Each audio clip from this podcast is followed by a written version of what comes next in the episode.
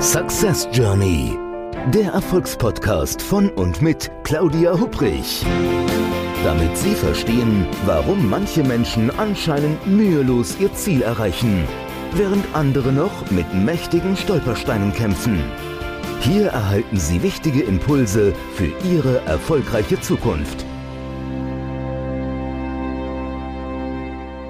Ein herzliches Hallo und willkommen zu einer neuen Episode des Podcasts Success Journey, dem Podcast mit jede Menge Impulsen, wie Sie auch jetzt im neuen Jahr in 2022, wie Sie Ihre Ziele erreichen. Mein Name ist Claudia Hubrich und ich freue mich, dass Sie wieder mit dabei sind. Und ich freue mich auch ganz besonders auf meinen heutigen Gast. Es ist eine Sie. Sie ist Diplom-Wirtschaftswissenschaftlerin. Sie ist Sparringspartnerin für Manager, für Führungskräfte und vor allen Dingen im, die, die sich im Wandel befinden. Wobei, wer befindet sich momentan, ehrlich gesagt, aktuell nicht im Wandel? Die meisten wohl finden uns. Ja, und sie hat ein Beratungsunternehmen, so wie ich auch. Sie begleitet Menschen, Organisationen. Haben wir auch was gemeinsam mit Coaching, Beratung und Training.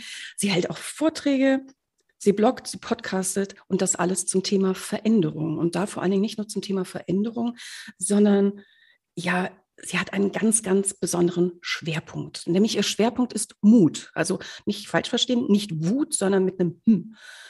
Mut. Und ich bin gerade dabei, ihr neues Buch zu lesen. Das heißt nämlich Mutausbruch das Ende der Angstkultur.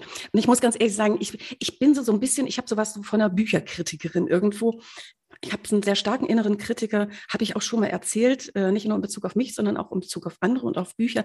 Aber bei Ihrem Buch, da bin ich echt gerade schwer begeistert. Also es ist wirklich ganz toll. Ich muss, deswegen, ich mag gerade noch mal den Titel sagen, Mutausbruch, das Ende der Angstkultur.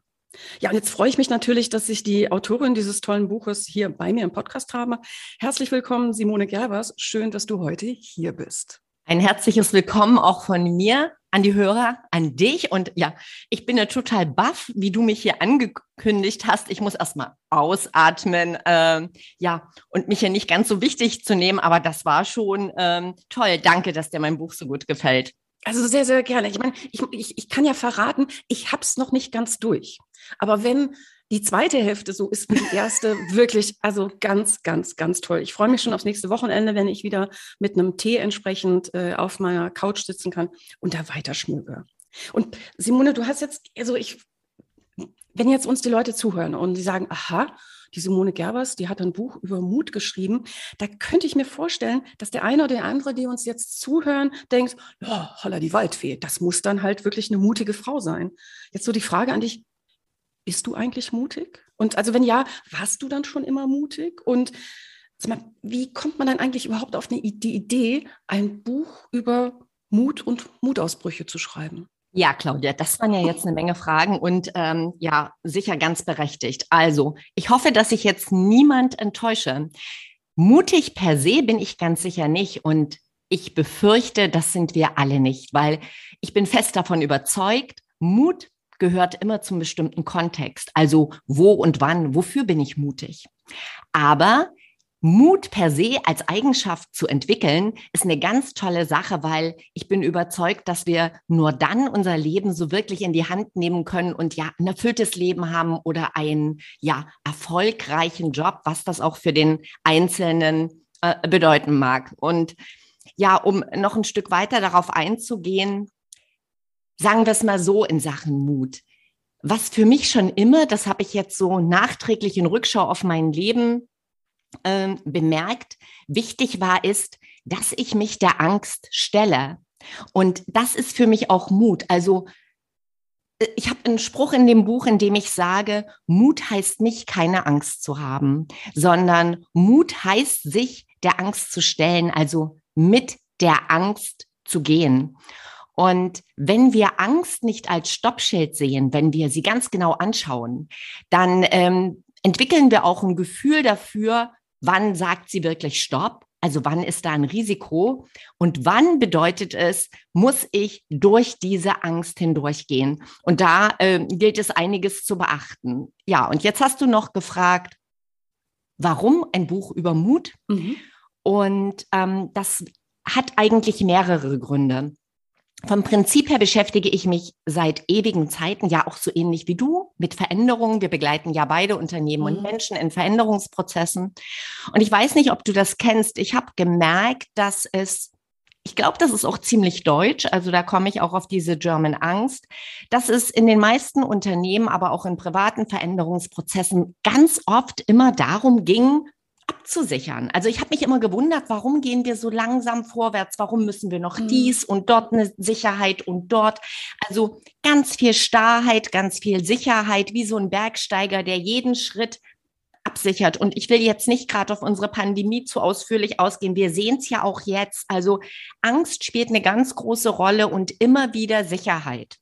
Das ist auch gut. Aber was ich halt merkte, ist, in, das, in diesen Change-Prozessen in den Unternehmen, das Neue irgendwie schwer Fuß fassen konnte und wir so schwer in die Begeisterung und Kreativität kommen, weil wir uns zu sehr an der Sicherheit festhalten. Und das ist der Tod jeder Veränderung.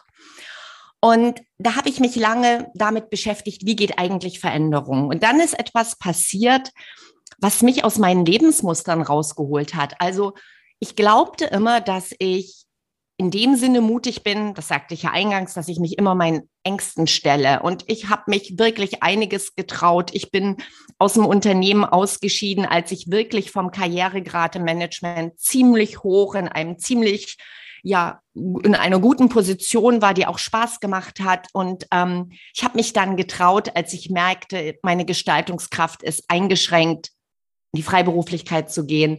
Ich ähm, habe die Zelte abgebrochen in meiner alten Heimat für einen tollen Job hier im Norden. Ähm, es gibt so einige Sachen. Und dann bin ich von heute auf morgen mit einer Diagnose konfrontiert worden, die hätte mein, ja, die hätte mein Lebensende bedeuten können. Ähm, ich merke auch, wenn ich das jetzt sage, dann habe ich immer noch so ein Gefühl von Angst, weil man weiß ja nie, kommt sowas wieder.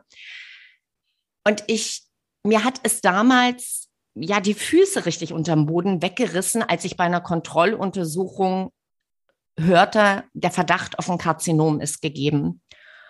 Und es war gerade eine schwere Zeit. Meine Großmutter lag im Sterben. Also es brach gerade alles Vertraute und mir liebgewordene irgendwo zusammen.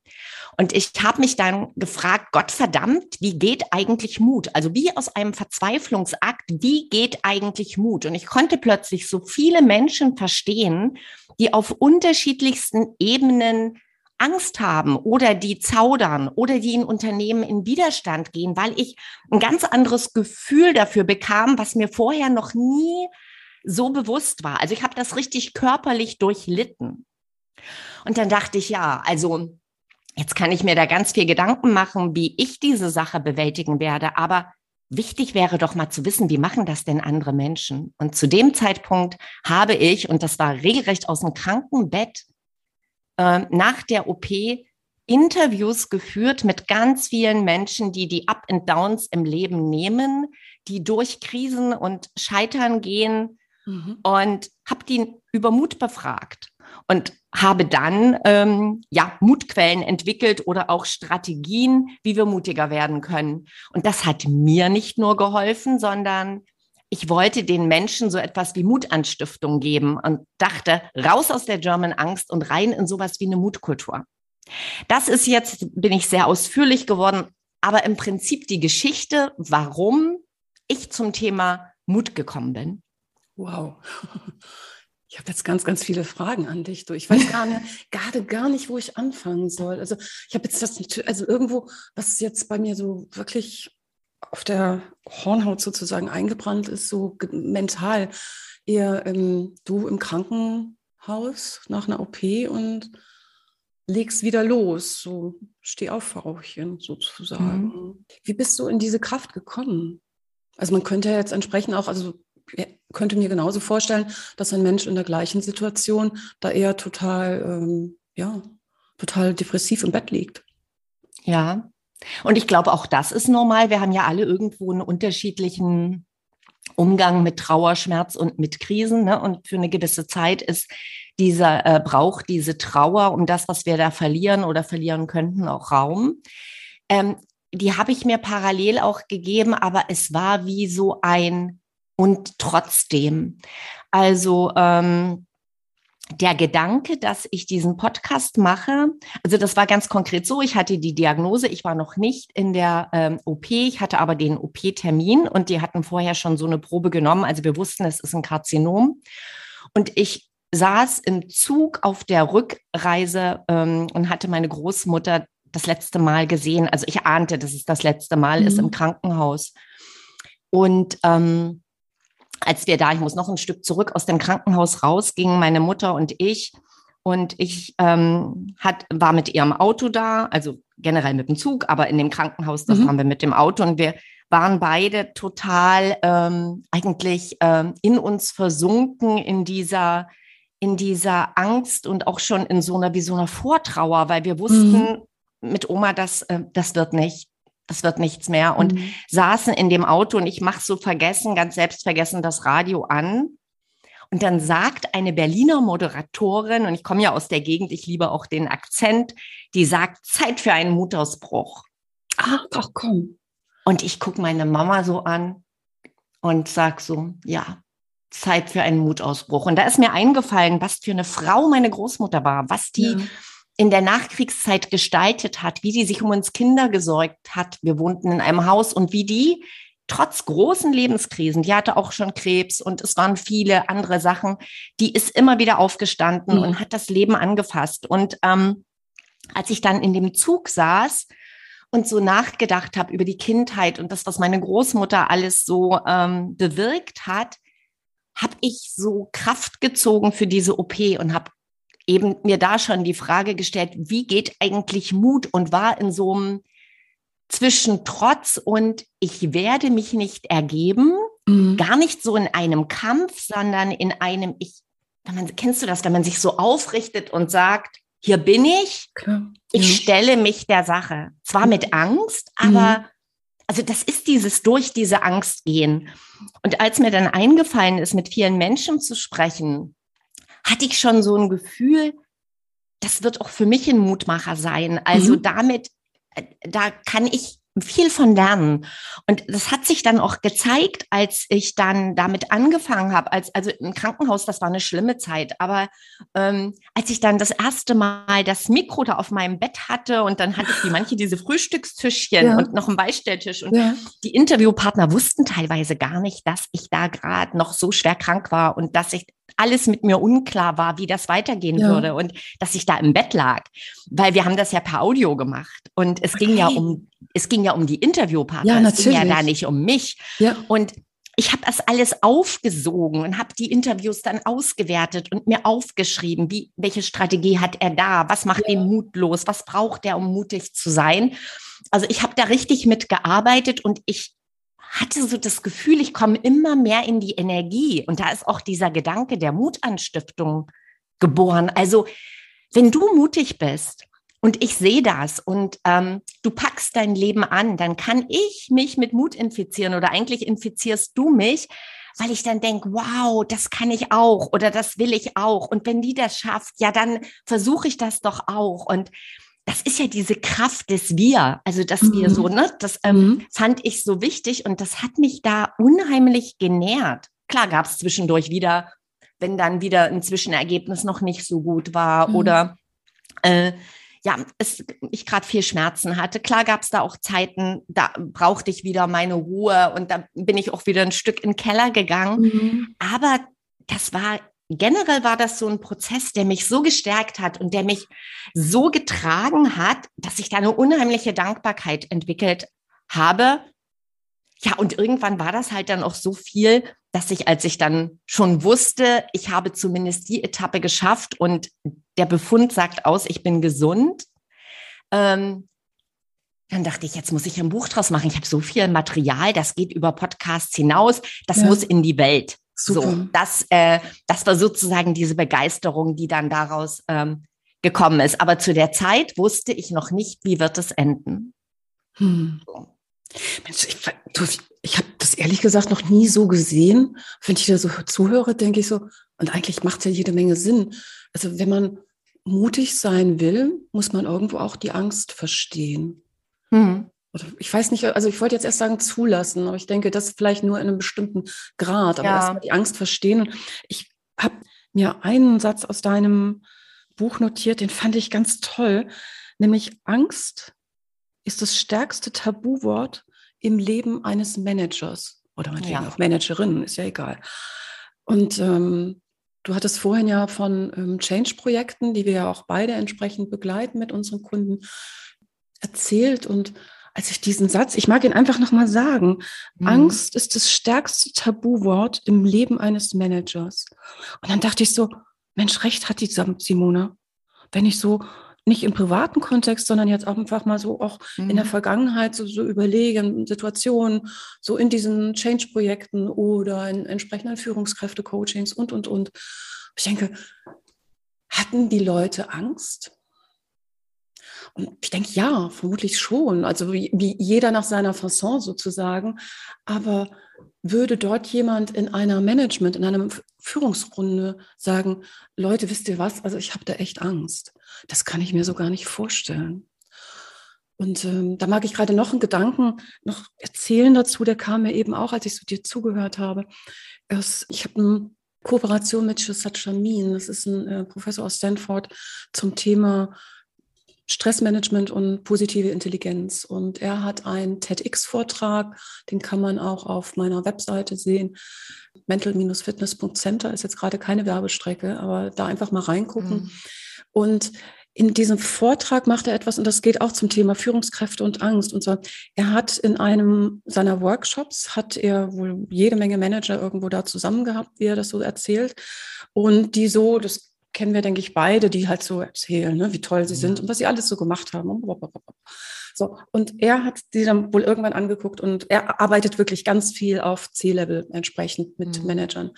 Und es müssen wohl ähm, so gut wie alles Männer gewesen sein. Weiß ich nicht, wie es bei Frauen jetzt ausgesehen hätte, kann sich jeder selber überlegen. Aber er hat gefragt, was wenn, wenn ihr es anonym einfach auf eine Karte schreiben könntet und mir geben, was ist etwas, wovor ihr Angst habt oder äh, was für euch schwierig gerade ist, aber äh, wo ihr das Gefühl habt, es ist einfach kein Platz im Daily Business, um das zu sagen. Und in diesem TEDx-Vortrag nimmt er diese Karten dann entsprechend aus der Tasche und liest da bestimmt so 20 Stück vor. Und es sind alles entsprechend, das Wort Zitat, das Richtige, ja, weiß ich nicht, also äh, ähm, Aussagen, das wäre, glaube ich, besser, Aussagen von wirklich gestandenen Managern. Und da schluckt man schon, wenn man das entsprechend dann hört. Also angefangen von ich weiß gar nicht, von Tablettensucht über jemand, der Angst hat, ähm, überhaupt in seinem Job richtig gut zu sein oder dass andere denken, dass er ein Blender ist oder jemand, der Angst hat, dass seine Ehe den Bach runtergeht und, und, und. Also es geht im Grunde ja. genommen eigentlich nur um Angst von Leuten, die sonst ja, also so ganz angstfrei irgendwie daherkommen. Ne? Und ich glaube, dass das ja, wir, wir, wir müssen uns einfach unseren Ängsten stellen. Und ich glaube, wenn man das dann macht, dann kann ich auch mutig sein. Ja, wenn ich sage, jo, bei dem einen habe ich Angst, aber ich, ich mache es vielleicht trotzdem. Ja. Denkst du denn, dass es heutzutage so in dieser Welt des permanenten Wandels, ähm, dass wir da heute mutiger sein müssen als früher? Ich glaube schon, weil, also erstmal, was du gesagt hast, unterstreiche ich alles total, ne? Und ich glaube schon, dass wir ähm, eine ganz andere Art von Mut ähm, äh, beweisen oder, oder entwickeln, nicht beweisen, entwickeln müssen, weil ähm, durch die ähm, Kommunikationsmöglichkeiten, die wir haben, haben wir ja Informationen in einem Grad, die wir vorher in keinster Weise hatten. Und äh, Unsicherheit wird ja viel anders spürbar. Also ich muss es nochmal sagen, wir sehen es ja gerade an der jetzigen Krise, nenne ich es einfach mhm. mal. Da kommen Informationen ja, ähm, ich übertreibe täglich neu oder es ist ja vielleicht auch so. Und Wissenschaft entwickelt sich natürlich. Und deswegen gibt es ja auch nicht mehr diese fest eingemeißelte Wahrheit. Wir haben ja früher immer so getan, als ob wir Sicherheit herstellen können, weil es gab ja Wahrheiten.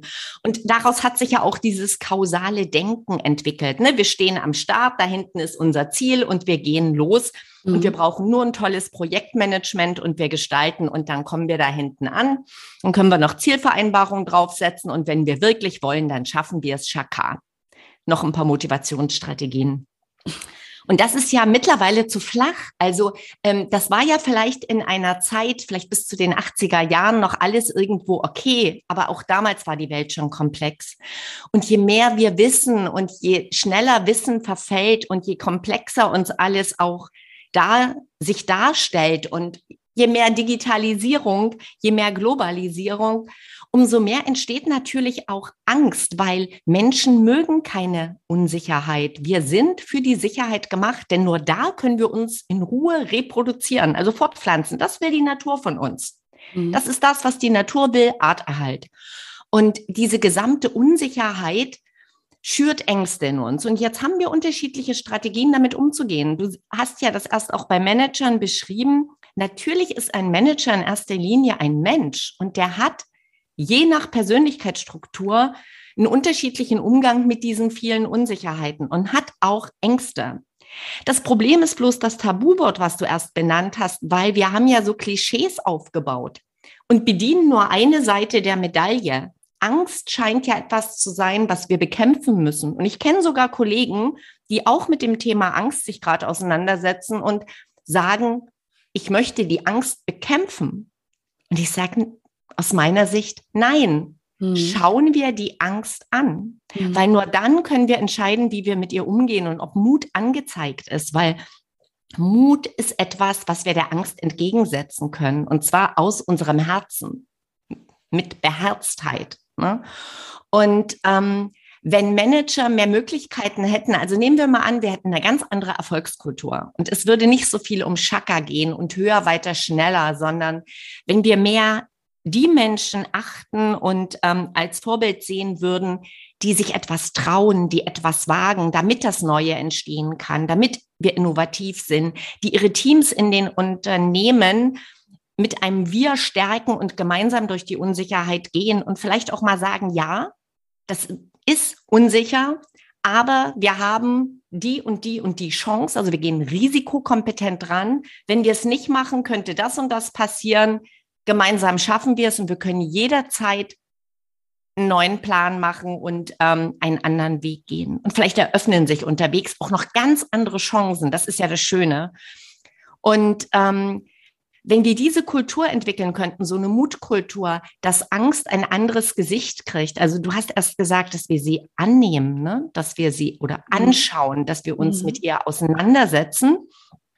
Dann wäre das für die einzelnen gerade in Führung und Management auch viel, viel einfacher, weil wie oft erfahren die in Change-Prozessen Widerstand durch ihre Mitarbeiter? Und was ist denn Widerstand eigentlich? Das sind versteckte Ängste. Und wir wissen beide, dass Mitarbeiter mitgenommen werden müssen. Aber wenn ich als Führungskraft selber niemand habe, mit dem ich reden kann, der mir Rückhalt gibt, mit dem ich meine Ängste teilen kann, dann stehe ich einsam und verlassen da und soll etwas tun, dass Menschen mir begeistert folgen. Das kann schwierig sein. Und äh, deswegen ist es, glaube ich, sehr wichtig, dass wir uns mit Angst und auch mit Mut auseinandersetzen und sowas aus dem Tabu rausholen.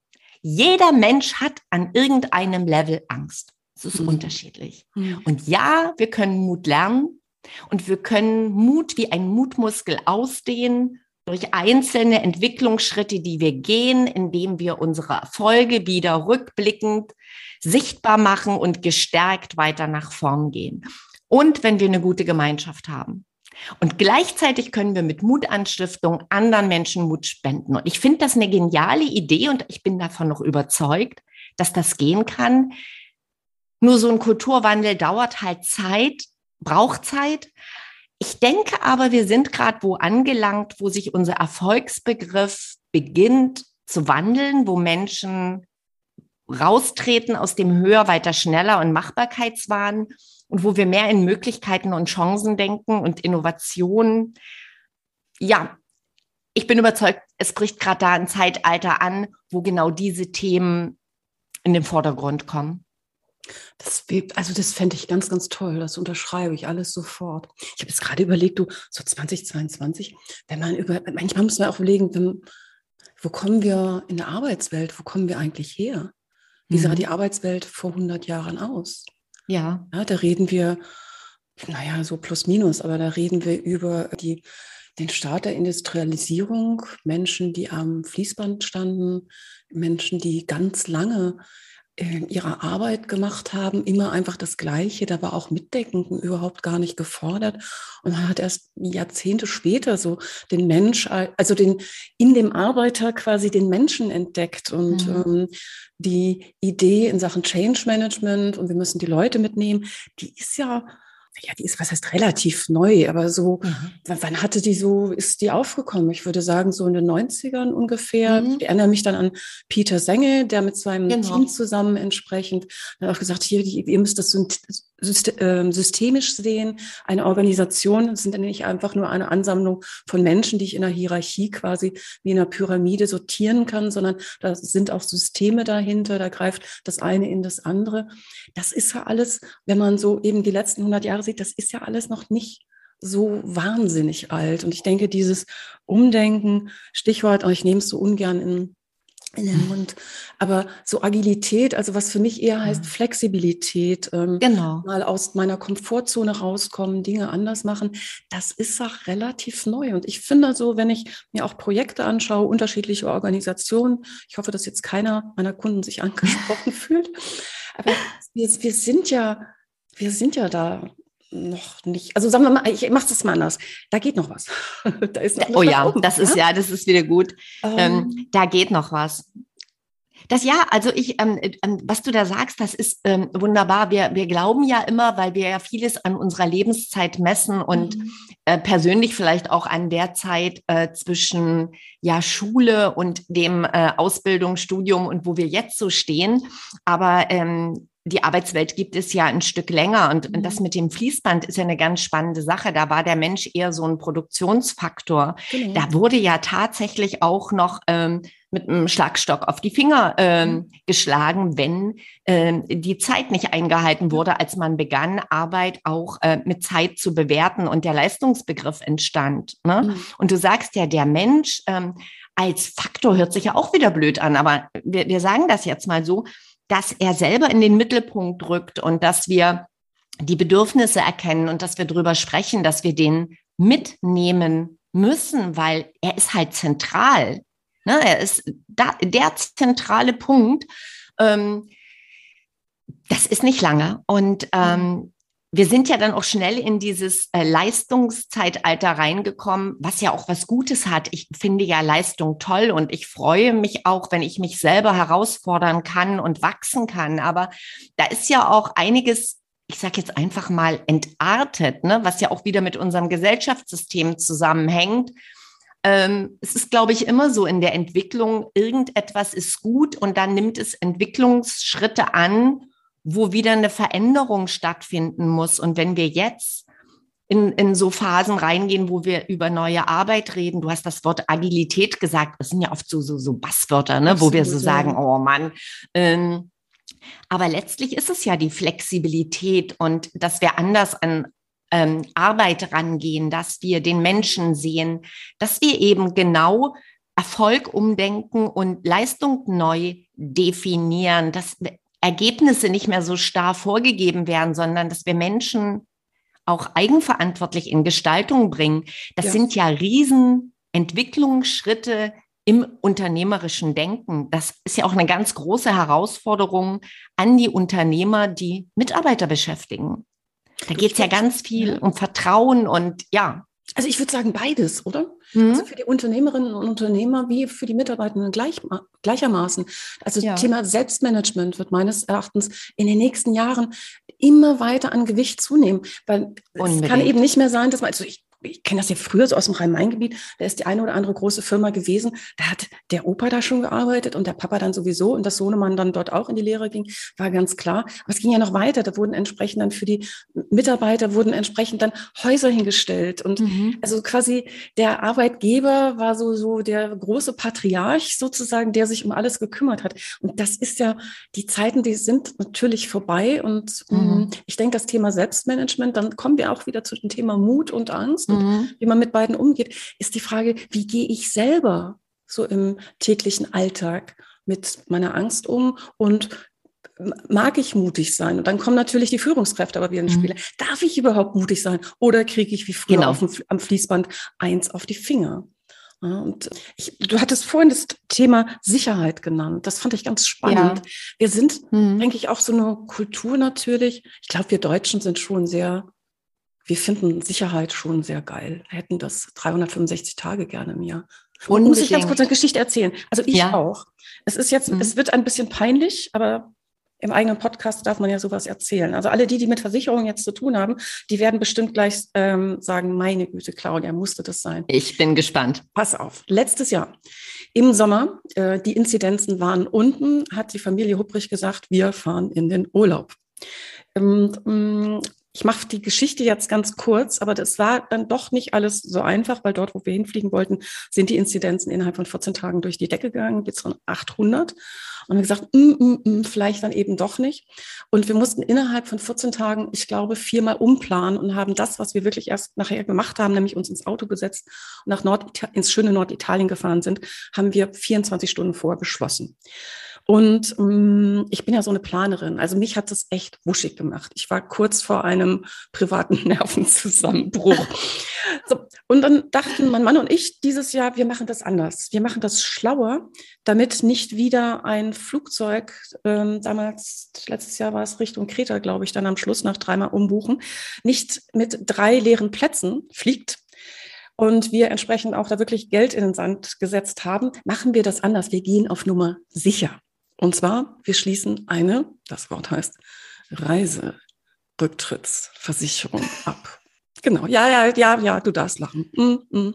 Also wir haben die abgeschlossen und Mann sagte noch so, ach, das war auch gar nicht so teuer. Guck mal, das ist für ein ganzes Jahr. Also er hat sich darum gekümmert und hat auch geguckt, was mhm. irgendwie so im Internet, da gibt es ja vermutlich alle möglichen so Bewertungsportale. Diese Versicherung, die war auch, hat fünf Sternchen gehabt, wer weiß von wem und so. Also die Familie Hupprich besitzt jetzt, äh, sollte irgendjemand die haben wollen, ich würde sie für 50 Prozent des Preises verdicken. Nein, ich mache Spaß. Wir besitzen jetzt für ein Jahr eine Reiserücktrittsversicherung und haben dann jetzt vor zwei Wochen gesagt, nee, eine Woche ist es her. Und sagt, okay, jetzt kann ja nichts mehr passieren, jetzt können wir buchen. Haben wir dann gemacht. Und dann habe ich aus irgendwelchen Gründen da ist so, so meine Sicherheitsgehirnzelle äh, angesprungen und die sagte dann, ja, pass auf, um ganz auf Nummer sicher zu gehen, Claudia, du bist doch auch so ein Prozessmensch, guck doch mal, wie wer ist denn der eigentlich logische Prozess, wenn jetzt was im Sommer passieren würde, damit wir wieder das Geld zurückkriegen. Also habe ich was gemacht, was ich natürlich, also ich hasse das, vermutlich wie 98 Prozent aller anderen Menschen. Ich habe mir das Kleingedruckte angeguckt. Ja. Und die 140 Euro, glaube ich, waren es, die sind sowas für, für die Tonne, weil die Versicherung würde nur dann zahlen, wenn wir quasi einer von uns in der Familie mit dem Kopf unterm Arm auf der Matte steht und selbst dann sagt das Kleingedruckte, also es muss wirklich schon eine schwere Krankheit sein und was eine schwere Krankheit ist, das entscheiden wir. Mhm. Obwohl ich so dachte, meine Güte, wieder in diese Sicherheitsfalle gelaufen, oder? Also so. Ja, aber ähm, Du, das ist jetzt im Kleinen genau das, was wir doch oder was man uns antrainiert hat. Also ich glaube, ich bin sehr sicherheitsorientiert erzogen worden. Ich hatte zwar einen Großvater und eine Großmutter, die immer gemacht haben, aber gleichzeitig waren wir keine Familie, wo hier so riesige riesige Risiken, Risiken eingegangen wurden. Man hat schon immer geguckt, gibt's hier noch ein Netz oder vielleicht sogar einen doppelten Boden. Mhm. Ne? Machen, mhm. aber absichern. So, das war's. Und ich denke mal, Deutschland, wir sind ja wirklich sehr weit vorn in Sachen Qualitätsmanagement mhm. und auch in Verbindlichkeit und in Pünktlichkeit. Das sind ja alles diese preußischen Tugenden, mhm. die letztlich auch gut zur Sicherheit passen. Deswegen hat ja unser Land auch ein hohes Ansehen im Ausland, gerade bezüglich von Sicherheit. Deutschland gilt als ein sicheres Land. Und dass aber Sicherheit gleichzeitig, um wieder zu dieser Unsicherheit zu kommen, ich glaube, wir brauchen eben jetzt in dieser komplexen Welt, in dieser Wandelwelt eher Unsicherheitskompetenz. Das ist die neue Sicherheit, weil Sicherheit ist eine Illusion. Punkt. Mhm. Wir können die wirklich nur immer in kleinen Abständen für uns sozusagen kreieren. Das müssen wir auch, damit wir handlungsfähig sind und damit wir stabil sind. Aber wenn wir alles richtig sicher machen, machen wir die Tür vor dem Change zu. Das Neue wird uns nicht erreichen. Wir werden es nicht finden. Wir können uns nur über neugieriges und begeistertes Austesten, über mhm. Ausprobieren, so wie ein Forscher, wie ein Entwickler oder wie ein Kind das auch macht, was spielt. So werden wir die Welt erschließen. Und ich glaube, es gibt so viele Möglichkeiten, da können wir gar nicht hindenken. Aber wenn wir immer von A nach B nur laufen und uns absichern, wie ich es eingangs auch sagte, wie so ein Bergsteiger und überall mhm. Sicherheitstüren einbauen, dann werden wir die nicht finden und dann haben wir vielleicht kein gefährliches Leben, aber wir haben auch kein erfülltes Leben, wir haben kein Leben mit Freude, mit Spaß und äh, entdecken nichts mehr. Wie langweilig eher. Wie langweilig. Und die Innovation zwingt uns ja förmlich dazu und wir brauchen Innovation, weil ringsum in der Welt gibt es Länder, die gehen da anders ran, die gehen da spielerischer ran. Und die haben auch nicht so viel ja Angst davor zu scheitern, weil die das Wort hat bei denen nicht die Schwere. Da ist es ein Versuch, den man wiederholen kann oder wo man dann sagt, dann probiere ich halt was anderes aus. Das kennen wir beide ja auch aus dem Coaching. Mach ja nie immer wieder die gleichen Dinge, wenn sie nicht funktionieren. Versuch was Neues. Und ähm, wenn wir das lernen, wenn wir lernen, diese Unsicherheitskompetenz zu entwickeln und da schon in der Schule anfangen und den Kindern nicht Angst vor irgendetwas machen, sondern denen zeigen, dass wir frei sind zu gestalten und dass wir selber entscheiden können, wie viel Sicherheit brauchen wir und uns sozusagen aus der Komfortzone, ich finde das auch so ein blödes Wort, langsam ausdehnen. Also, dass wir noch einen Schritt nach außen machen und gucken, tut es das gut oder wirft uns das total aus dem Konzept, sind dann wieder in der Eigenstärke und gehen weiter. Und das ist ja auch der Grund, warum ich diese Mutquellen mir überlegt habe aus den Interviews heraus. Und eine davon ist eben Vertrauen. Weil wenn wir Unsicherheit begegnen wollen, ist ja die Frage, vertraue ich dieser Welt? Und wie kann ich der vertrauen, wenn ich mir nicht vertraue? Vertraue ich mir? Wie viel Selbstvertrauen habe ich? Und das sind so Dinge, da lohnt es sich auf den Grund zu gehen, weil das ist eine Basis für Mut. Und das ist jetzt eine meiner sieben Mutwurzeln. Okay, Mutwurzel. Ein, ein Gedanke, der mir eben gerade kam beim mhm. Zuhören. Du hast eben gesagt, mit zu viel Sicherheit machen wir auch die Tür zu, mhm. damit der Change, die Veränderung gar nicht stattfinden mhm. kann. Ich würde bei dem Bild Tür sogar noch weitergehen, dass wenn wir die Tür zumachen mit zu viel Sicherheit, wir, also mit sehr viel Sicherheit, wir sogar nicht nur den Change verpassen, sondern neue Probleme mhm. Ähm, erschaffen mit zu viel Sicherheit. Also ich denke jetzt ja. an etwas, das ich denke, das ist uns allen noch ähm, sehr im Gedächtnis. Ähm, 9-11. Mhm. Und ähm, da sind die Flugzeuganführer ja, konnten das Cockpit stürmen. Also, um das, damit das nicht mehr passiert in Zukunft, hat man was gemacht. Man hat überlegt, wie kann man diese Cockpit-Tür, diesen Eingang, der normalerweise früher vor x Jahrzehnten es überhaupt gar kein Thema war, dass man die Tür einfach aufmachen konnte, wie wie sicher macht man das? Also war die Idee oder nicht nur die Idee, beim A320 hat man es gemacht, dass man von innen entsprechend die Tür verriegeln kann. Jetzt könnte man in Sachen Sicherheit erstmal sagen, wunderbar, der Entführer bleibt also draußen in der Cabin und kommt nicht entsprechend mhm. ins Cockpit. Ja, und was ist dann passiert?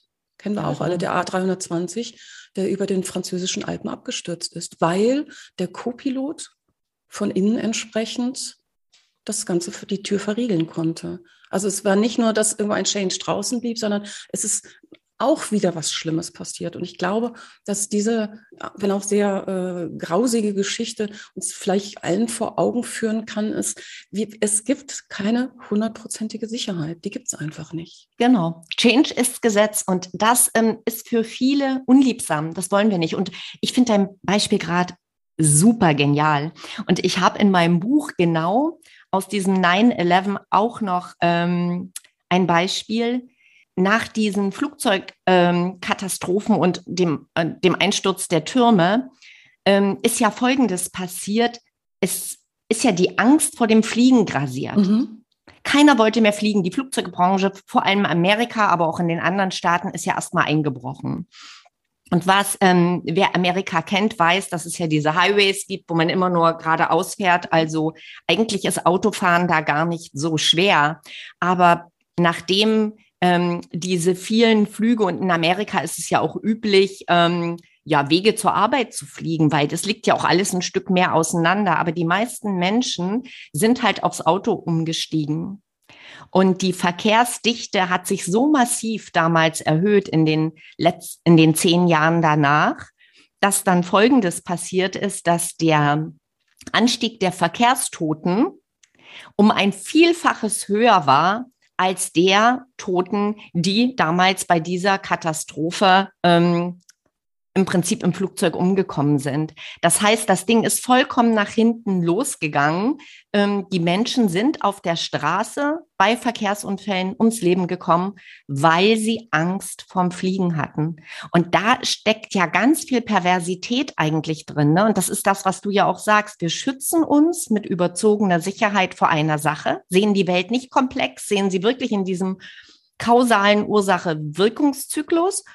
Und merken gar nicht, dass wir uns anderen Sicherheiten aussetzen, mhm. die wir überhaupt nicht auf dem Schirm haben und manchmal auch nicht haben können. Also der Professor Gerd Gegerenzer bringt dieses Beispiel, was ich da auch, das ist ein Risikoforscher, äh, was ich da in meinem Buch halt auch mit drin habe. Und der zeigt eben, dass wir ganz oft in Sicherheit uns ja sicher äh, fühlen und es, wir sind gar nicht sicher. Also das ist ja ganz viel in unserem Kopf und deswegen können wir die auch loslassen und viel lieber diese Unsicherheit eine Risikokompetenz entgegensetzen und sagen, wie riskant ist diese Entscheidung, also Risiken bewusst einzugehen oder sie halt auch zu lassen, weil das Risiko aus unserer Sicht und wir, wir machen ja die Umwelt in der komplexen Welt immer also wir bringen die ja immer in ein kleines Fenster. Ne? Wir reduzieren ja für eine Entscheidung Komplexität. In Wirklichkeit betrachten wir ja nie das große Ganze. Dazu sind wir überhaupt nicht in der Lage und das kennen wir auch nicht. Deswegen ist das, was du sagst, vollkommen richtig. Wir werden immer in Unsicherheit agieren müssen. Und deswegen ist es wichtig, dass Angst nicht zu viel Macht über uns bekommt, sondern dass wir sie auf das wieder reduzieren, wo sie wertvoll ist, dass sie uns zeigt, wo ist ein Stoppschild? Nein, ich fasse nicht auf die heiße Herdplatte. Hm? Mhm. So, also dafür ist sie ja gut, die ist ja unser Freund. Aber wenn sie uns einmal beherrscht, passiert genau das, ähm, dass sie uns hemmt und dass sie uns neuen Gefahren, die du jetzt gerade noch angefügt hast, äh, auch aussetzt. Mhm. Ich glaube, es war Mark Twain, der sowas gesagt hat wie, äh, ich habe vor ganz vielen Dingen in meinem Leben Angst gehabt die meisten mhm. sind nie passiert. Ja, genau. Ich glaube, da kann man echt überlegen, so, so, wovor hat man eigentlich Angst und warum lässt man bestimmte Dinge? Also ich denke, du bestimmt auch, also ich erlebe das immer wieder im Coaching, dass hier jemand sitzt und etwas Bestimmtes machen möchte mhm. und sich aber, aber so viel Angst hat davor zu scheitern oder wenn es vielleicht gar nicht scheitern ist, fängt schon damit an, was sagen die anderen? Ja. Dass er oder sie gar nicht diesen Schritt losgeht. Und mhm. das sind teilweise nicht unbedingt jetzt wahnsinnig mutige Schritte, aber für die jeweilige Person ist es, du hast eben das Wort schon genannt, definitiv au außerhalb der Komfortzone. Und ich mhm. finde ja, man sollte immer so ein bisschen außerhalb der Komfortzone ja. sein. Vielleicht nicht jeden Tag, also das ist eine Übungssache, weil, da, da, weil da draußen, da passieren ja ganz tolle Dinge, so in dieser Wachstumszone, wo man denkt so, boah, echt, das ist ja gar nicht so schwer gewesen. Oder ich kenne so viele Leute, also ich schließe mich da ein in die Gruppe, wenn man dann zurückguckt und denkt, Mensch, guck mal, da hast du eigentlich Angst gehabt, dann hast du es gemacht und das war, das war überhaupt gar kein Thema. Ja, oder ist das nicht schön? Ist das nicht toll? Also Absolut. dieses Gefühl, es zu schaffen, obwohl diese Angst da war. Ähm, mir, mir, ist nämlich gerade was eingefallen, ähm, dass ich nach meiner OP, also ich bin so jemand, ich bin so ein richtiger Change-Rebell eigentlich. Nicht eigentlich bin ich. Und ähm, da überholt mich meine Begeisterung und lässt, die Angst kommt dann hinterher hoch. Mhm. Ob das immer gut ist, weiß ich nicht. Also zum Beispiel, ich konnte nach der OP noch nicht wieder richtig laufen. Also ich bin vielleicht fünf Meter am Haus gelaufen okay. und sehe, daddel da im, im PC rum, dass in Hamburg der Nachtlauf wieder stattfindet. Kleinste Strecke 7,5 Kilometer. Und ich bin leidenschaftliche Joggerin schon mein ganzes Leben. Ich mache ohnehin gern Sport. Und Anmeldung war, glaube ich, noch ein oder zwei Tage. Jetzt konnte ich noch nicht mal spazieren gehen und es waren noch anderthalb Monate Zeit. Okay. Und schon hatte ich auf den Button der Anmeldung gedrückt, meine Daten eingegeben und bekam die Bestätigung, Sie sind zum Hamburger Nachtlauf sowieso angemeldet. Genial, okay. Und dann? Und in dem Moment kriegte ich einen Schreck und dachte, oh Mann, was für einen Druck setzt du dir jetzt aus? Das kriegst du doch gar nicht hin. Und da denke ich, wieso? Du hast doch gerade das selber angemeldet. Natürlich kriegst du das hin. Das hat mich so in die Energie gebracht, jeden Tag mehr Laufen zu üben. Erstmal nur Laufen, dann wurden es 200 Meter, dann habe ich die Jogging-Schuhe angezogen, dann bin ich wirklich wie ein Laufanfänger ein Stück gelaufen, ein Stück gejoggt und habe das wirklich hingekriegt, so dass ich in einer super Kondition war und jetzt lass mich überlegen, ich mag nicht lügen, ich versuche es zu konstruieren. Ich meine, ich war die sieben Beste meines Jahrganges. Die messen das nach Jahrgang, gibst ja, Geburtsdaten an, dann kriegst ja. du ja den Sensor in den Schuh. Ja. Die siebente meines Jahrganges mit dem Ergebnis des Laufs. Wow. wow. Ich bin keine Profisportlerin. Da sind welche, die wirklich in Laufgruppen und auch wirklich Wettkämpfe machen. Ähm, ich denke, das hat mich so befeuert und so nach vorn gebracht, so dass ich ähm, ja aus dieser Energie wieder speisen konnte. Mhm. Und daran sieht man, was Begeisterung äh, und Neugier, was die in uns auslösen können. Denn die lösen letztlich den Sprung, wenn wir alles geprüft haben, wenn wir vorher äh, risikokompetent waren, wenn wir einen guten Fokus haben. Das ist ja dein Thema, Ziele erreichen auch, ne? Sich gut zu fokussieren. Wenn, wenn wir im Vertrauen sind, wenn wir wissen, dass ähm, wir risikokompetent da drauf geguckt haben, und wenn wir ein Stück Demut haben, also auch zulassen, es kann schiefgehen. Na und? Dann habe ich es wenigstens probiert. Und dann mit dieser Begeisterung da losgehen. Dann gewinnen wir, auch wenn wir die Sache nicht gewinnen, aber wir gewinnen Eigenstärke und wir gewinnen Zutrauen. Und das ist äh, so etwas, was ich auch gerne immer wieder im Coaching ähm, den Menschen oder auch den Führungskräften sage. Guckt nicht immer nur mit dem Problemfokus auf die Dinge. Schaut hin, was ihr gewinnen könnt. Was begeistert euch? Wohin treibt euch die Neugier? Was ist der Weg? Ähm, weil das ist letztlich der Antrieb für uns, auch ein Risiko einzugehen und mutig zu sein. Hängt es vielleicht auch damit zusammen, dass viele Menschen Angst haben, nicht nur beim Scheitern generell, und ich blende, blende jetzt mal so Themen aus mhm. wie einen großen finanziellen Verlust oder so. Also ich denke, dass, mhm. ne, mhm. dass man da mhm. natürlich vielleicht schon Angst vor hat, klar. Aber ja. ist es nicht auch oft eher die Angst vor dem Feedback der anderen, vor den Meinungen ja. der anderen? Mhm. Ja, was sagen die anderen, wenn ich scheite? Wer lacht? Mhm. Wer sagt, naja, Schuster, bleib bei deinen Leisten?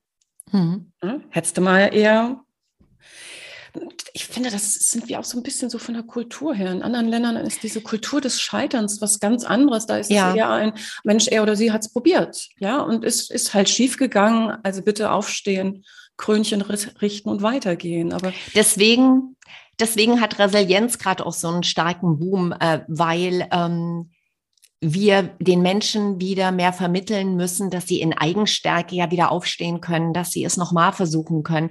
Aber ähm, wenn wir uns an unsere Schulzeit erinnern, also meine ist ziemlich lange her, ich, wenn ich mich so als junges Mädchen betrachte, ich war schon immer so ein bisschen wild und habe Dinge ausprobiert und ich war neugierig.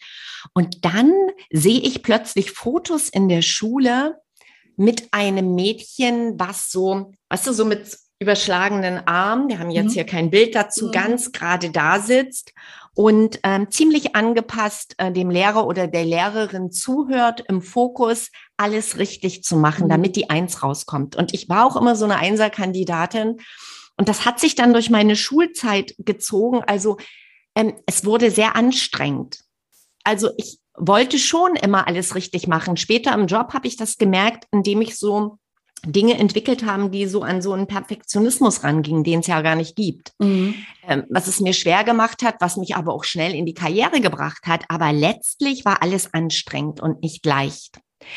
Und wenn wir so rangehen an die Erziehung der, ähm, der Kinder, wenn es richtig und falsch gibt, wenn Noten ganz hart bewerten, dann legen wir, glaube ich, auch schon einen Samen, der letztlich in diese Bewertung reinführt, wenn jemand etwas nicht erfolgreich, was es auch immer bedeutet aus dem Außen, macht, dass er dann belächelt wird oder kritisiert ja. oder auch mhm. zur Schau gestellt wird. Wir sehen es Ja. doch mit Künstlern ähm, in den Glamour-Magazinen oder mit Sportlern. Wir, wir, wir hängen denen an den Lippen und bewundern sie. Und wenn etwas schief läuft, dann äh, sind es plötzlich, ich mach's mal ganz hart, Loser. Ja, guter Punkt, du, Und- guter Punkt, ja.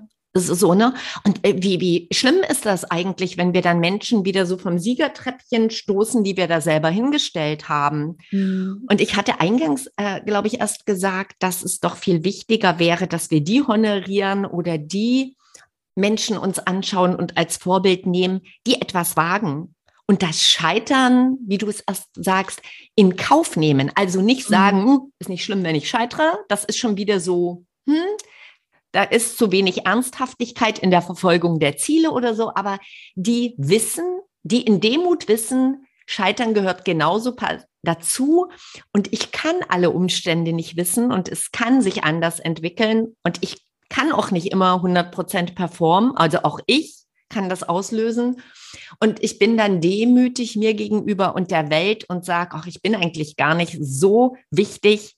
Und wenn es nicht funktioniert, dann versuche ich es neu oder gegebenenfalls Mhm. was anderes. So. Mhm. Und die Kultur so in die Unternehmen reinzutragen, den Menschen nahezubringen, das wäre total wichtig, dass wir mehr Menschen haben, die sich da zeigen, damit wir diesen, diesen Zeitgeist ähm, leben und halt dann auch besser mit diesen, ja, mit dieser Unsicherheit umgehen können und Mut beweisen.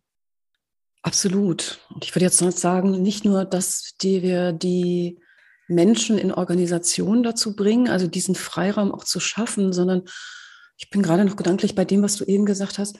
Es, es fängt ja schon in der Schule an oder auch Mhm. im Elternhaus. Ne? Also es sind jetzt Ja. nicht das wird jetzt kein Lehrerbashing, aber Nee. wir sind doch in der Schule entsprechend immer noch drauf, dass wir, also jetzt Selbstmanagement, also jetzt ist ja mein Thema, Mhm. machen wir das in der Schule? Nein. Nein, Also die, die. Schule, das läuft genauso, wie es vor x Jahrzehnten war. Also mittlerweile ist ja soweit, jetzt kann man sagen, was hat das eine mit dem anderen zu tun. Aber ich bin ja vom Glauben abgefallen, ähm, als meine Tochter jetzt, sie ist jetzt ähm, in der neunten Klasse und das erste, wie soll ich sagen, das erste, den ersten Literaturklassiker, sagen wir es mal so, Mhm. den sie jetzt lesen durfte, war von Gottfried Keller, ähm, des Kaisers neue Kleider. Kann Ja. ich mich dran erinnern, war tatsächlich auch bei mir, und es sind ja auch schon ein paar Jahrzehnte her, das erste Buch.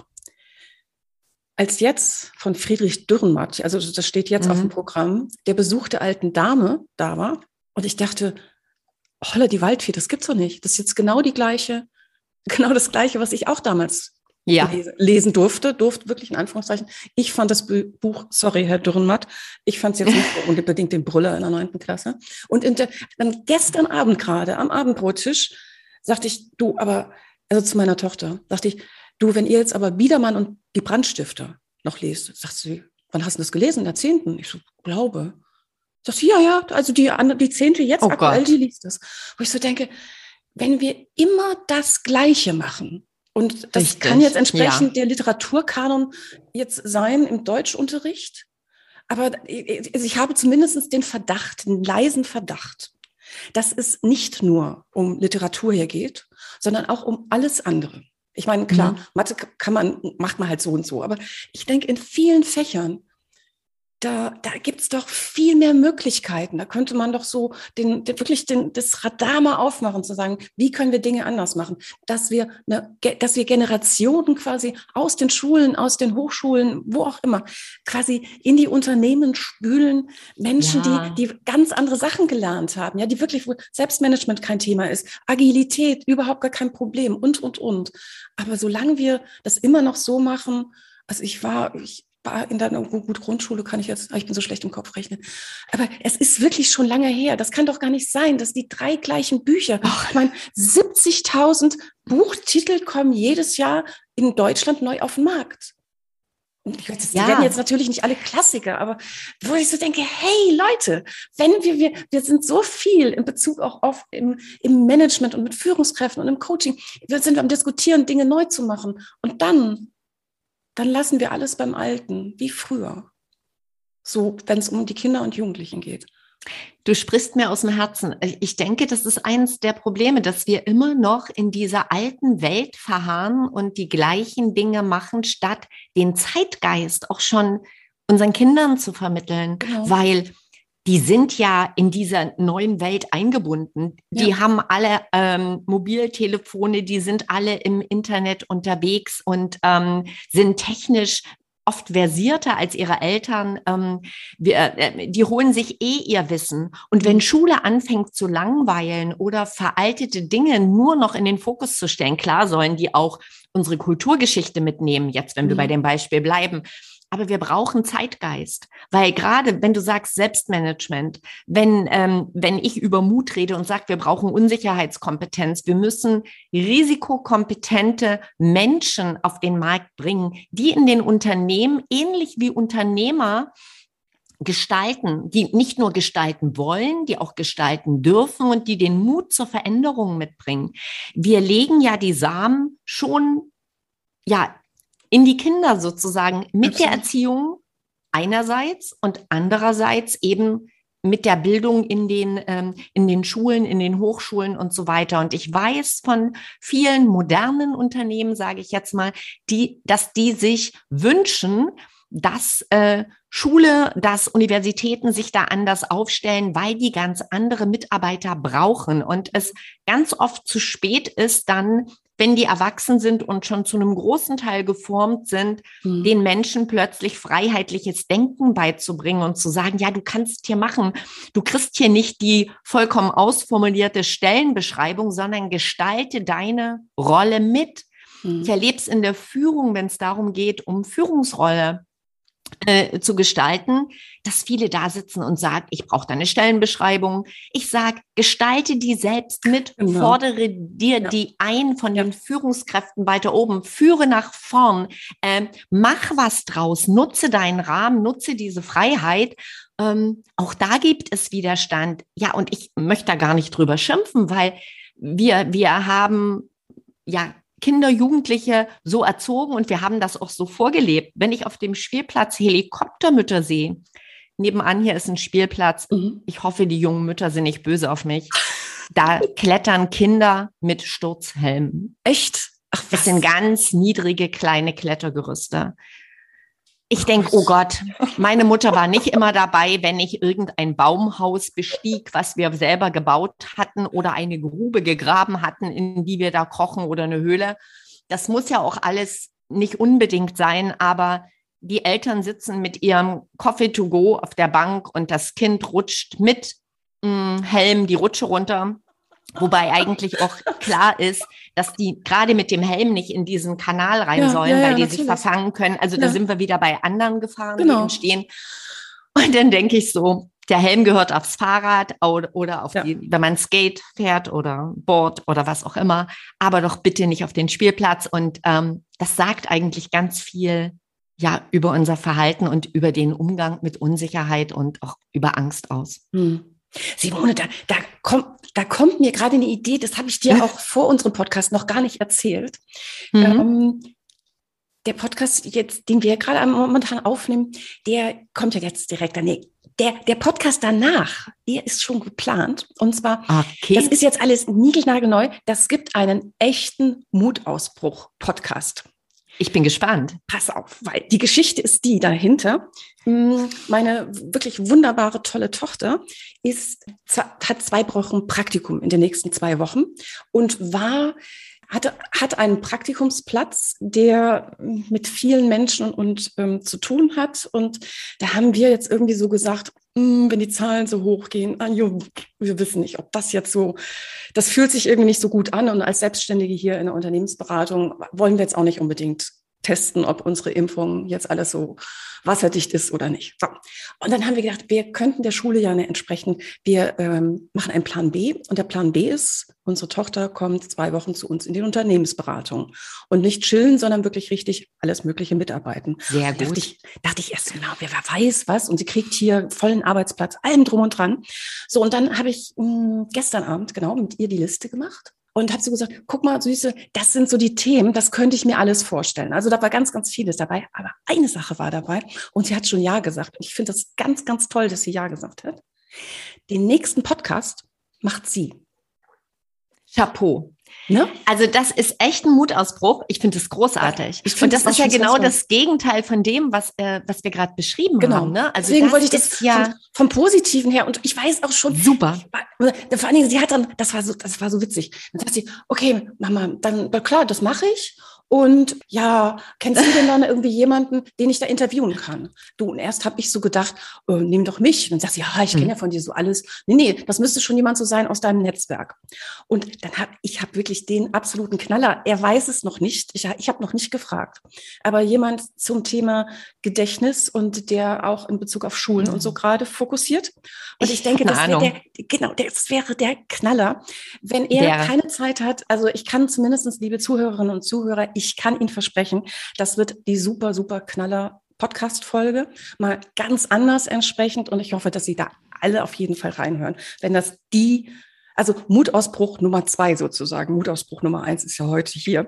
Ähm, da bin ich ganz, ganz gespannt. Und wie gesagt, ich fand das ganz toll. Sie hat kurz überlegt und hat gesagt, okay, das mache ich. Und sie wird das alles selber machen, mit auch äh, nachher schneiden und das Ganze vertonen und drum und dran. Und und ich bin ganz gespannt und freue mich schon. Das ist der Mutausbruch. So geht Mut, weil ähm, man sieht ja, du schenkst ihr das Vertrauen, du gibst ihr eine Chance und sie nimmt es an und sie wird hinterher, sie ist ja mutig, sie hat ja Selbstvertrauen, sonst, mhm. ne? Und äh, wenn sie diesen Sprung jetzt wagt, wird sie hinterher noch gestärkter sein. Also ich höre natürlich rein. Ich freue ja, mich. Ja, bitte, unbedingt, unbedingt. Du, dann, dann gucke ich jetzt, liebe Simone, ich gucke gerade so ein bisschen auf die Uhr. Nicht, dass wir uns so verquatschen. Das passiert ja. ja das eine oder andere Mal. Sag mal, wir beide, wir haben aber auch noch ein Mutausbruchsthema sozusagen. Ja, ne? aber sowas von. Sowas Magst erzählen? Von. Na gut, ähm, ich starte mal. Also, oder gebe ich vielleicht doch lieber an dich weiter. Also wir beide werden demnächst eine Online-Veranstaltung machen und zwar es geht um Erfolgsimpulse. Yes. Und die Erfolgsimpulse sind ja eine, ähm, sind ja ein ja, Produkt von dir. Das hast du mhm. ja im mhm. letzten Jahr schon gemacht mhm. und du hattest so viele Interessenten und das hat so eine Resonanz gebracht, dass wir gesagt haben, oder dass du gesagt hast, Simone, ich würde dich gern einladen, das mit Jawohl. dir Jawohl. zu machen, weil wir wollen mutig ins neue Jahr genau. starten und wir wollen Menschen einladen, erfolgreich zu sein, dass 2022 ihr bestes Jahr wird. So ist es. Und ähm, dann hast du aus deinem Netzwerk noch eine ganz tolle Überraschung oder zwei tolle Überraschungen dazu gebracht. Also es geht darum, dass es zwei Impulsverträge geben wird. Du hast einen genialen Moderator, der übergebe ich gleich nochmal an dich. Gerne. Und eine ja, Überraschung. das wissen wir noch. Das, bei dem anderen, das wissen wir noch nicht. Nummer Ach, das wissen wir noch, noch gar nicht. Genau, Aber dann. Ähm, der Moderator. Ja, da wollen wir das schon verraten? Wollen wir das sagen, ja, doch, wer komm, der Moderator also, sein wird? Also, wer, also wer die letzte Podcast-Folge im Dezember vor der Winterpause angehört hat. Wow. Wow. Ja, da war jemand dabei. Der, also eigentlich waren sie ja zu zweit, aber einer von denen wird mit dabei sein, nämlich der unheimlich geschätzte, wahnsinnig sympathische, grenzgeniale Gaston Florin. Das ist, ja. Wer, wer, ihn noch nicht gesehen hat, der Gaston ist Zauberer-Weltmeister und er ist auch wirklich ein fantastischer Moderator. Und ja, der ist auch dabei. Und, Was für ein äh, Geschenk für uns, oder? Was für also, ein Geschenk. Das wird, das wird Wahnsinn. Das wird ganz, mhm. ganz, ich freue ich freu mich so sehr. Und jetzt müssen wir nur noch verraten, wann es stattfindet. Ne? Am, das okay. ist gar nicht mehr so lange her, am 25. Januar, also okay. am besten sofort eintragen. 25. Januar und weil vielleicht tagsüber zu viel arbeitsmäßig irgendwie mhm. zu tun ist, haben wir gedacht, wir machen das um 19 Uhr. Genau. Und auch gar nicht lange, nur eine Stunde. Also ich denke so ein mhm. Stündchen einfach. Sie schenken uns eine Stunde ihrer wertvollen Zeit und wir schenken Ihnen jede Menge Erfolgsimpulse zum Durchstarten, damit wirklich 2022 Ihr Jahr wird. Und ganz ehrlich, Claudia, wir wissen zwar, was wir in unseren Vorträgen ähm, unseren Hörern anbieten werden, aber so richtig bei Gaston wissen wir ja noch nicht, was nee. der da machen wird, oder? Da sind nee. wir ja letztlich selber überrascht, weil der wird schon voll aus seiner Kreativität schöpfen. Und ich hoffe nicht, dass das für uns selber ein Mutausbruch wird. Oder doch? Dann, Im Nachhinein, dann machen wir einfach eine Folge zwei nochmal und ähm, sprechen immer drüber, wie das so war. Lessons learned sozusagen. Nein, ich denke, das wird wirklich, das wird super. Und wenn wir auch über das Thema Mut reden, mm, ich bin ja eigentlich so eine Planerin und so. Und ich erlebe okay. mittlerweile, dass ich irgendwie auch so denke, ach komm, lass mal ein bisschen locker. Du musst da nicht immer alles 100 Prozent genau. perfekt machen, sondern das ist viel schöner und viel angenehmer entsprechend, wenn das auch ein bisschen lockerer zugeht. Und es, es wird locker zugehen. Wie gesagt, also da ist dadurch, dass wir beide keine, also bis er es macht, nicht wissen, was Gaston geplant hat, lassen wir uns auch überraschen. Ja, und wir wollen ja auch äh, authentisch ähm, unser Ding da machen. Und da fällt mir nämlich gerade noch ähm, ein Spruch aus dem Yoga ein, ähm, den ich sehr gut finde. Lieber das eigene Leben unperfekt zu leben, als das eines anderen perfekt. Und dann können wir mit Vorbild da vorangehen, finde ich. Oha. Das lassen wir so stehen. Das ist schön, den Spruch, den kann ich. Ja. Ich freue mich auf den 25. Claudia. Ich mich auch, wirklich total. Also 25. Januar, hm. 19 Uhr, seien Sie auf jeden Fall dabei. Und ähm, also wer dann entsprechend dich, liebe Simone, nicht nur hören möchte, sondern auch noch sehen. Ja, und dich natürlich. Ja. Du bist ja die Gastgeberin. Ja, aber wir machen das vollkommen gleichberechtigt, denke ich, da irgendwie so. Aber in der Zwischenzeit, wenn jemand, jemand sagt, Moment, ich kann gar nicht warten bis zum 25., um die Simone da zu sehen. Ich will vorher mit der Frau in Kontakt kommen. Wie erreicht man dich am besten? Ach, überall, weißt du, Claudia. ähm, ja, ähm, wie auch du bin ich, äh, glaube ich, sehr gut vernetzt. Also man findet mich unter der äh, Webadresse simone-gervers.de. Das ist ganz mhm. einfach. Man findet mich natürlich auch in Facebook, auf Instagram, ähm, LinkedIn. Ähm, ja, also da ähm, einfach meinen Namen eingeben, Simone Gervers oder Mutausbrüche. Und ich würde mich ganz besonders freuen, wenn der eine oder andere Lust hat, auch in meinen Podcast reinzuhören. Das ist nämlich What If Mutausbruch. Aber auch das findet ihr auf meiner Seite, denn den gibt es dann in Spotify, den gibt es auf iTunes und ähm, diversen anderen Kanälen. Aber da werdet ihr auf meiner Seite unbedingt fündig. Super. Und ich freue mich drauf. Schickst du mir den Links und dann packe ich den noch in die Shownotes rein, dass man da direkt nochmal nachgucken kann. Super, mache ich gerne. Wunderbar. Liebe Simone, dann ich freue mich auf unseren gemeinsamen Mutausbruch im Januar, 25. Ich bedanke mich ganz, ganz herzlich für die vielen tollen Impulse und ich kann es schon gar nicht erwarten, bis ich ähm, dein Buch jetzt am Wochenende wieder auf meiner Couch mit der, mit der Tasse Tee in der Hand weiter genießen darf. Aber erstmal ganz herzlichen Dank, dass du heute da warst. Der Dank kommt von mir zurück. Es hat ganz viel Spaß gemacht und ich muss wirklich sagen, die Zeit ist ja wie im Flug vergangen. Also danke für deine Zeit und danke, dass ähm, ja wir beide so schön über Mut sprechen konnten und hoffentlich haben wir auch ein paar Impulse in die Welt getragen. Danke dir. Es war mir ein Fest. Und ja, liebe Zuhörerinnen und Zuhörer, ich hoffe, dass, dass wir Sie ganz doll zum Mut anstiften konnten. Dass Sie vielleicht bei dem einen oder anderen, wenn Sie sagen, ah, guck mal, da kommt wieder die Angst um die Ecke, mal genau hinschauen, was das eigentlich bedeutet und ob es wirklich so ein Grund ist, so viel Angst zu haben oder ob man die Angst vielleicht auch viel kleiner sehen kann und wirklich mutig vor, nach vorne in die Welt gehen kann. Und ich, ich persönlich bin davon überzeugt, Simone nickt auch schon, 2022, da brauchst Mut. Da braucht es Mut für eine tolle Zukunft, damit wirklich 2022 jeweils unser aller Jahr wird. Und wir dürfen, denke ich, dann jede Menge tolle, mutige Sachen einfach ausprobieren. Und wenn es beim ersten Anlauf nicht funktioniert, gar kein Problem. Aufstehen, Krönchen richten und wieder loslegen. Denken Sie dran, 25.01. wäre ganz toll, wenn Sie dabei sind, wenn Sie uns zuschauen, Simone, Gaston und mir. Wir würden uns sehr freuen. Und ja, bis dahin, machen Sie es gut, aber machen Sie es bald. Ihre Claudia Hubrich. Success Journey, der Erfolgspodcast von und mit Claudia Hubrich. Claudia Hubrich ist Managementberaterin, Business Coach und Managing Partner von Consulting at Work. Sie berät seit mehr als 20 Jahren Menschen und Unternehmen, die sich entweder in Veränderungsprozessen befinden oder sich in solchen befinden wollen. In ihren Vorträgen, Coachings und Workshops gibt sie Impulse für mehr Klarheit, Motivation und Umsetzungskompetenz, damit sie das kleine oder große Stück Veränderung erreichen, welches sie sich wünschen. Und kostenlose Impulse, wie Sie an Ihr Ziel gelangen, finden Sie auch unter www.claudia-hubrich.com. Schauen Sie gleich vorbei.